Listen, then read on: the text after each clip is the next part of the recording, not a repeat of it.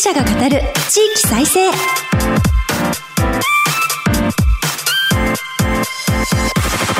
こんにちは。日本経済新聞の支局記者が語る地域再生。パーソナリティを務めます。古き良き時代から来ました。真面目なアイドル。真面目にアイドル。ユッフィーこと寺島由布です。さてお聞きのラジオ日経では地域再生をテーマにした番組をスタートしました。今回はその4回目です。今日本経済新聞は電子版において人口減少産業活性化などの課題解決に取り組む地域の姿をデータで読む地域再生という特設サイトを設けて日々記事を発信しています。この番組では日本経済新聞の支局支社の記者が登場し独自の取材に基づいた地域再生の息吹を解説していきます。今日は前回に引き続いて宮城県に注目します。この後日経の仙台支局長が登場します。まずは再生可能エネルギー森林開発に課税という話題。また全国各地の地域ニュースを挟んで後半は三陸道周辺の活性化についてお届けします。どうぞお楽しみに。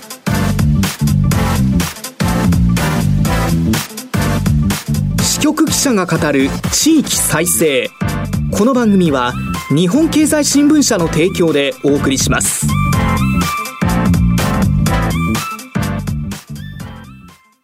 クローズアップ宮城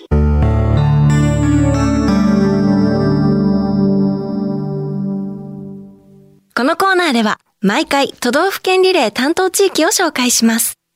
早速ですが、今回も宮城県にフォーカスします。ここからはマイクロソフト Teams を利用してお送りいたします。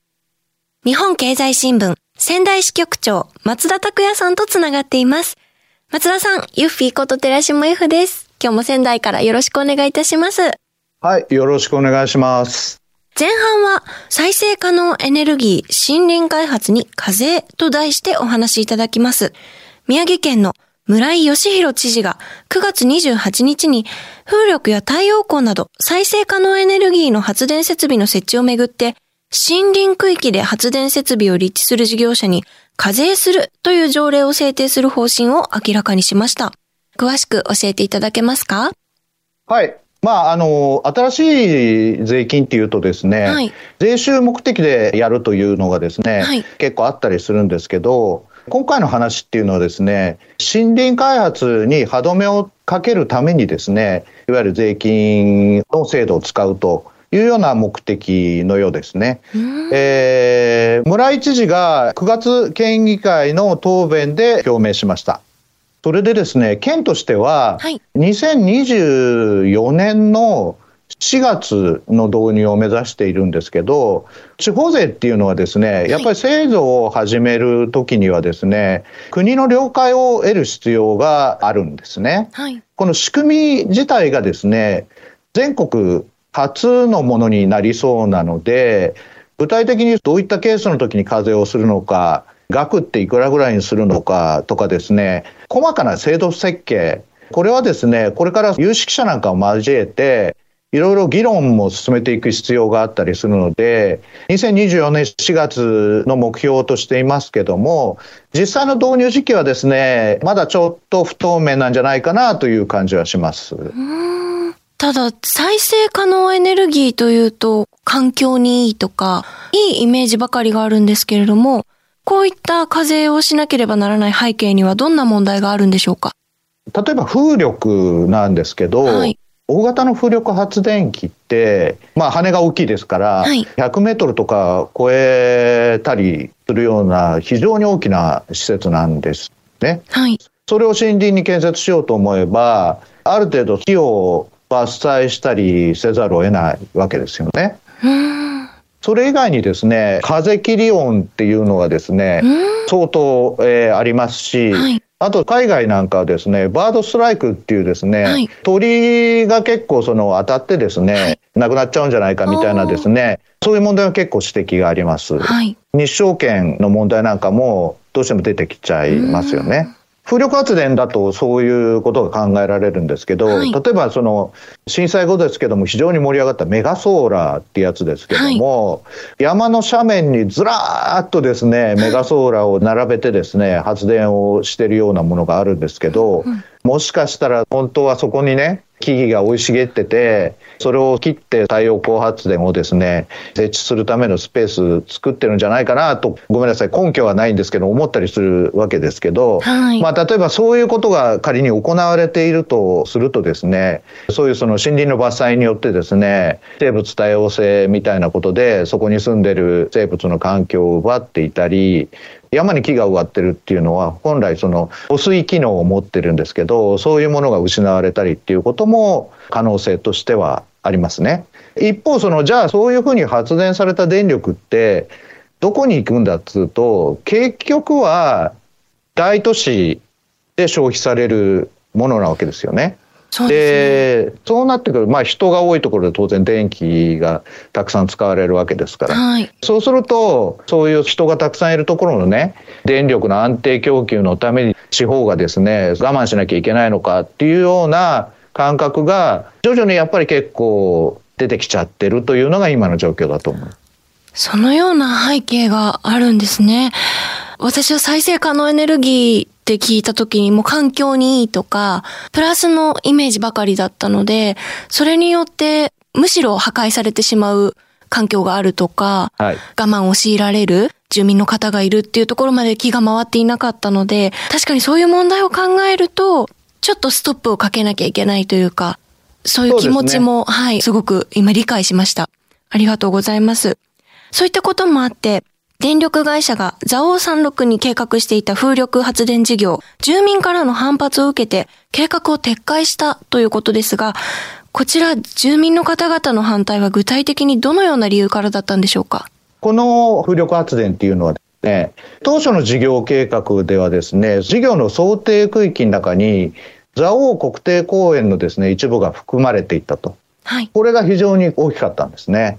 やっぱりその景勝地であるですね、はい蔵王連邦の火山港オカマオカマっていうふうにですね、はい、皆さんおっしゃるわけですけど、そのオカマをですね、眺めるときにですね、風力発電の風車がですね、視界に入る可能性が、まあ、あるということがですね、真っ先にですね、住民の反発を生む要因になったんですね。えー、いわゆるオカマとかですね、そのザオ連邦っていうのはですね、景勝地であるとともに、はい、そういうその山っていうのはですね、神聖な場所という意識もあったりしますので、はい、ちょっとその、なんていうんですか、地元への配慮が欠けたことになってたというね。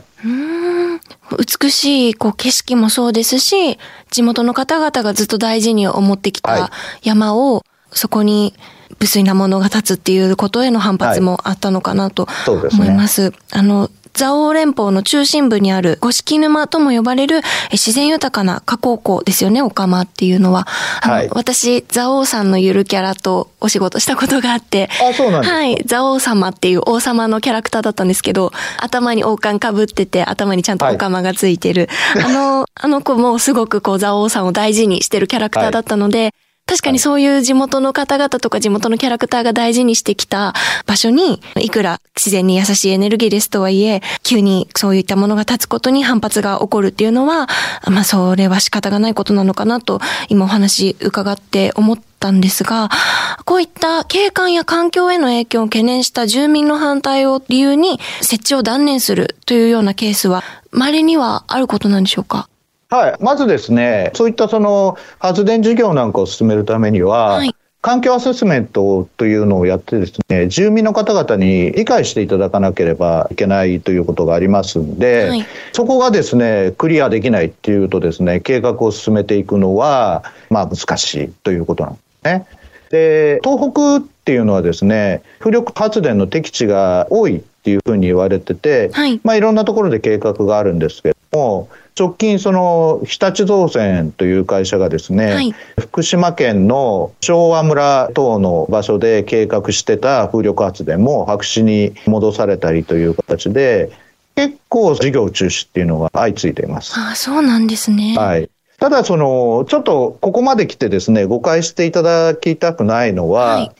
じゃあその自然エネルギーも悪いことばっかりだよということではなくて、はい、例えば秋田県でいうとですね、洋上風力を誘致してですね、これを地域振興に生かそうみたいな動きもあるわけです。だから、いわゆる計画を進めていく上で、はい地元の住民感情なんかもですね、非常に取り入れながら、きちんとその計画を進めていけば、むしろ歓迎されるかもしれない。その辺のところをですね、きっちりうまくやっていく必要があるんじゃないかなと。ありがとうございます。地元の方のお気持ちも大切に進めていかなきゃいけないっていうことですよね。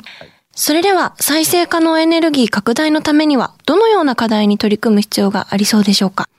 せっかくなどでですね、ちょっと大都市圏なんかにお住まいの方にもですね、自分たちの使っている電気がどう生み出されているのかっていうのを、これある程度勉強していただく必要があるんじゃないかなというふうに思っています。はい。よく原子力発電についてはですね、いろいろ議論があってですね、はい、確かに原発もいろいろな問題は持ってるわけですけど、発電コストの安さとかですね、CO2 の排出量の問題とかも含めて言うとですね、結構メリットもありますと。で今その各電力会社がですね収益的にかなり厳しいという話がよく出てると思うんですけど、はい、この要因としてはやっぱり保有してる原発がですねなかなかこう稼働できないっていうことがあって収益的に悪化しているような状況が起こってたりもしますんで原発についてもよく理解する必要がある一方で再生可能エネルギーはイメージとしては非常に良いことずくめみたいな感じで、えー、来てますけども、事業の進め方によってはですね、地元から迷惑施設で捉えられる可能性もあるということなんですね。そういうふうにきっちりとですね、自分たちが普段スイッチを押すだけで使っているような電気がどういう形で生み出されているのかっていうことを大消費地の方々がですね、理解するようになれば、やっぱりおのずとですね、節電なんかもですね、一生懸命やることになるでしょうし、今、その一時的な問題としてや、やっぱり原油高とかですね、地球温暖化の問題、こういった問題もあることを考えるとですね、エネルギー問題は、例えば東日本大震災が起こった直後なんかは、結構その街中のネオンを消してですね、ご家庭なんかでも節電に努めたりしたと思うんですけども、今はっきり言って、喉元すぎればみたいな感じで、そこまで皆さん節電に気を使ってますかっていうと、ちょっとどうなのかなっていう感じもしますので、そうですね。えー、まあそういうところをきっちり意識して進めていく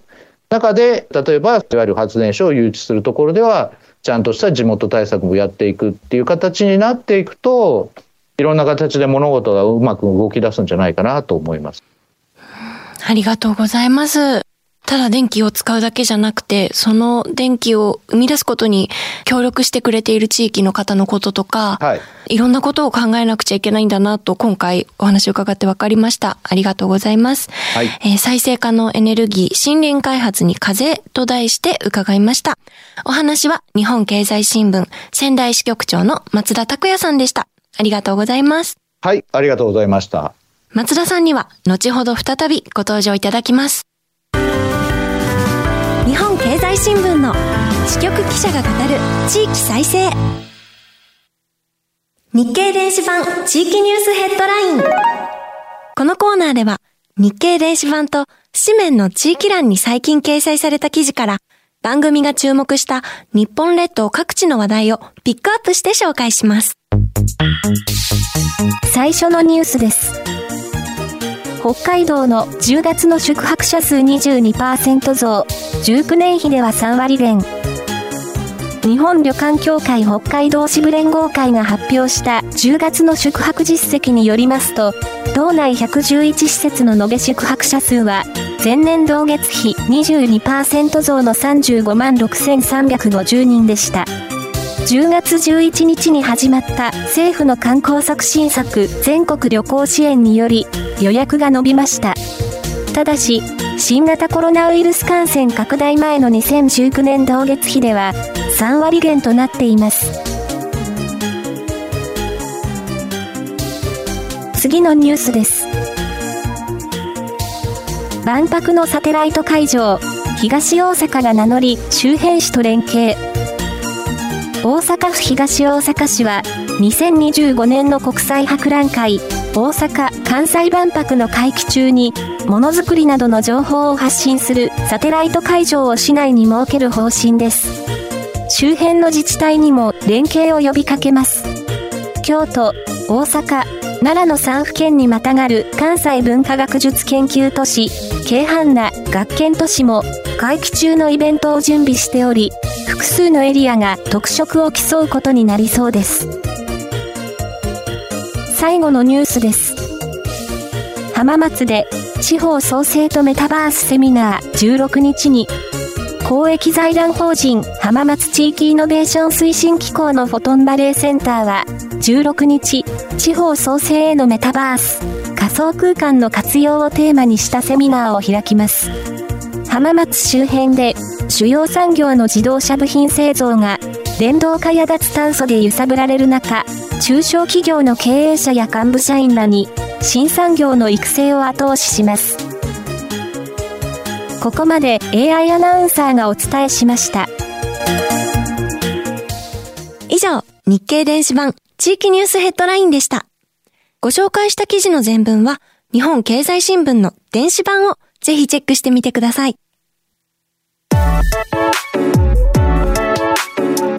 支局記者が語る地域再生。引き続き、日本経済新聞仙台支局の松田支局長に地域で注目の話題を伺います。ここからは三陸道周辺の活性化について伺います。宮城県南三陸町に東日本大震災の伝承施設南三陸311メモリアルが10月1日オープンしたと伺いました。こちらの施設ではどのような展示が見られるのでしょうか？はい。南三陸311メモリアルなんですけど、はい、メインコンテンツと言えると思うんですけど、入れ替え式のラーニングシアターっていうのがありまして、はい、ここではですね、震災を経験した住民の方々、この方々のですね、証言映像をもとにして、自然災害に遭遇した際に、どうやって命を守る行動が取れるかを学習するスペースになってます。はい。震災からはですね、11年余りが経過していて、復興のフェーズということで言うとですね、いわゆるインフラ整備とかですね、ハード整備というところから、記憶の伝承というようなですね、ソフトの充実にフェーズが移ってきています。そういう中でですね、防災減災みたいなことにですね、重きを置くことをですね、メインコンテンツとしている施設がこの時期に完成したのは非常に象徴的なことだと思いますね。この南三陸っていうのはですね、四季に応じた海の幸が楽しめるキラキラ丼っていうのが有名でして、南三陸三三商店街でもキラキラ丼を食べられることができるので、ぜひいらっしゃった方は利用してみていただければと。海鮮丼キラキラ丼ですね。名前からも惹かれます。はい、何が乗ってるのかなと楽しみになって。そうですね。何がキラキラだと思います？ええー、イクラとか？ああ、それがね、正解のようなんですね。そうなんですね。で、ただ、キラキラ丼っていうのは、はい、四季に応じた海の幸を4パターン、年間4パターン提供できるっていうのが条件。だからその、夏なんかはウニがメインになるみたいで。季節で変わるんですね、えー、そうですね。だから非常に惹かれるものがありますね。オールシーズン足を運びたくなりますが。そうです、そうです。はい。この南三陸三三商店街、どのような場所にあるんでしょうか？南三陸三三商店街っていうのはですね、東日本大震災の津波でですね、大きな被害を受けたんですけど、震災の翌年の2012年2月には仮設で営業を始めたんですね。で、今の本施設と言われるものは2017年の3月なんですけども、新市街地のかさ上げされた高台の造成地にオープンしたということなんです。ありがとうございます。ところで、復興道路として整備された三陸道沿線には、他にもたくさんの震災伝承施設があると聞いたことがあります。はい。三陸道っていうのはですね、復興道路という形でですね、2021年、去年の12月に全線開通しました。はい、えー、北は青森県八戸市から仙台市まで全長 359km の高規格道路ということで、沿道にはですね、今回のその南三陸311メモリアルを含めて300を超える震災伝承施設があります。皆さんがですね、いろいろ創意工夫を凝らされて作られた施設なんかを通じてですね、震災の記憶とか経験をどういうふうに後世に伝えていくのかっていうのは、これは考えていかなきゃいけない問題だと思います。300を超える震災伝承施設。このような伝承施設が活用されて、本来の役割を果たすにはどのような取り組みが必要でしょうか？伝承施設のネットワーク化っていうことでですね、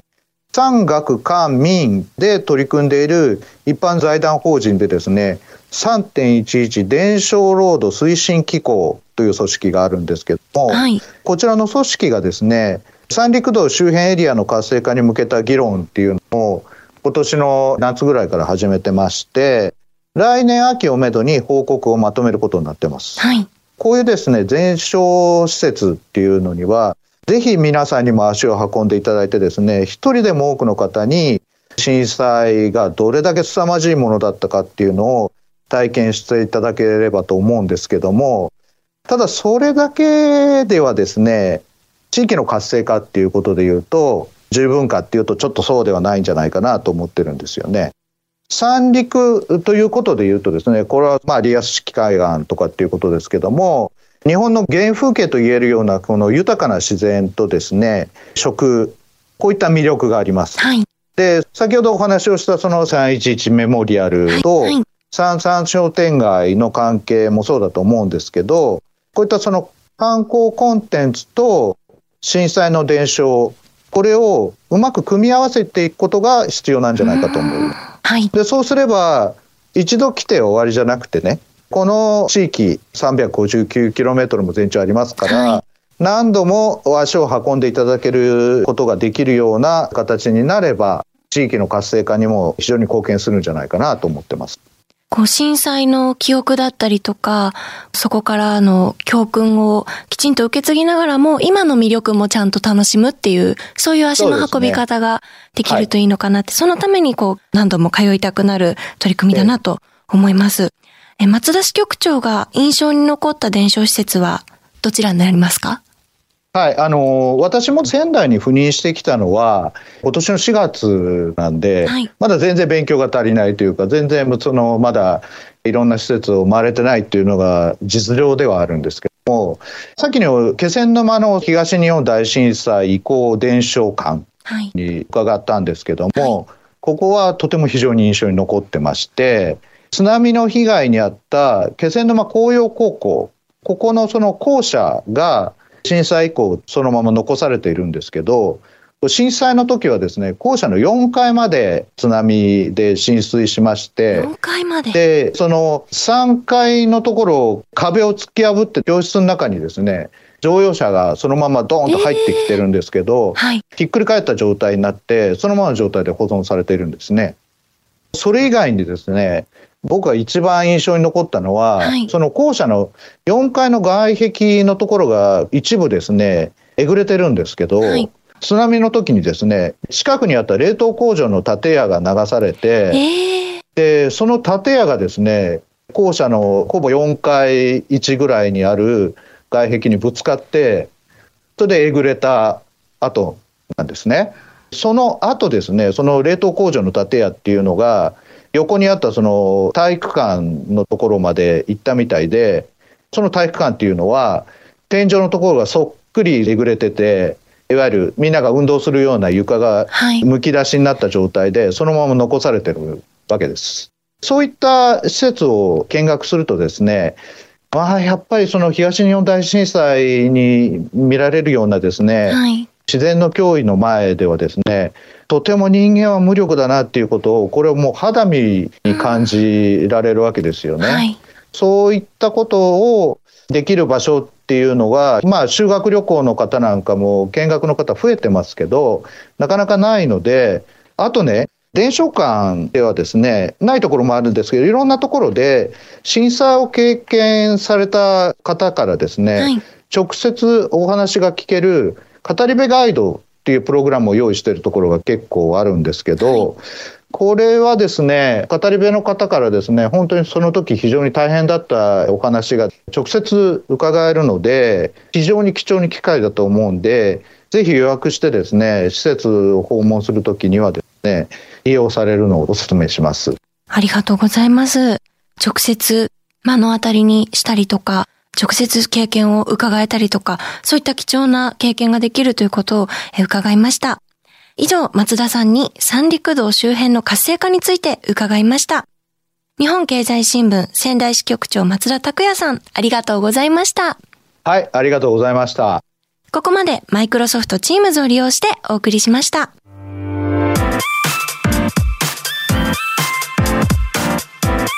日本経済新聞の支局記者が語る地域再生。今日は宮城に注目してお送りしました。再生可能エネルギーと聞くと本当にいいことずくめと私も思っていたのでそうではない一面もきちんと考えていかなければいけないという貴重な機会をいただいたなと思いますまた後半で伺った震災伝承施設についてですけれども私も東北のゆるキャラのみんなとお仕事する中で震災の伝承をどうしていくかっていうことをキャラのみんなが一生懸命考えて県外のイベントでも周知を呼びかけている様子とかをずっと見てきたので何か少しでもお役に立てたらいいなと思いました。さて来週のこの番組は沖縄県を取り上げます。聞き逃せないトピックスばかりです。ご期待ください。この番組は放送後ポッドキャストでも配信します。放送の翌日午後には日経電子版からも聴取できますのでぜひご利用ください。またラジコのタイムフリー機能で放送から1週間以内でしたらいつでもお聞きいただけます。この番組のご感想は「ハッシュタグ地域再生ラジオ」でぜひツイートして盛り上げてください。さてここで新刊のお知らせです。データで読む地域再生。強い県強い市町村の秘密を探るが日本経済新聞出版から発売されました。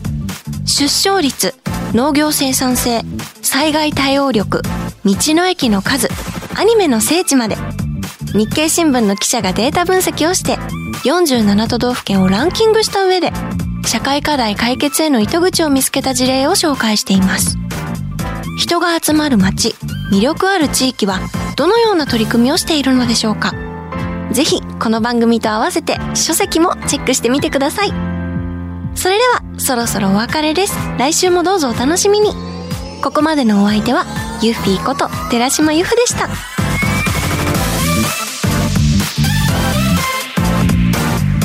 支局記者が語る地域再生。この番組は日本経済新聞社の提供でお送りしました。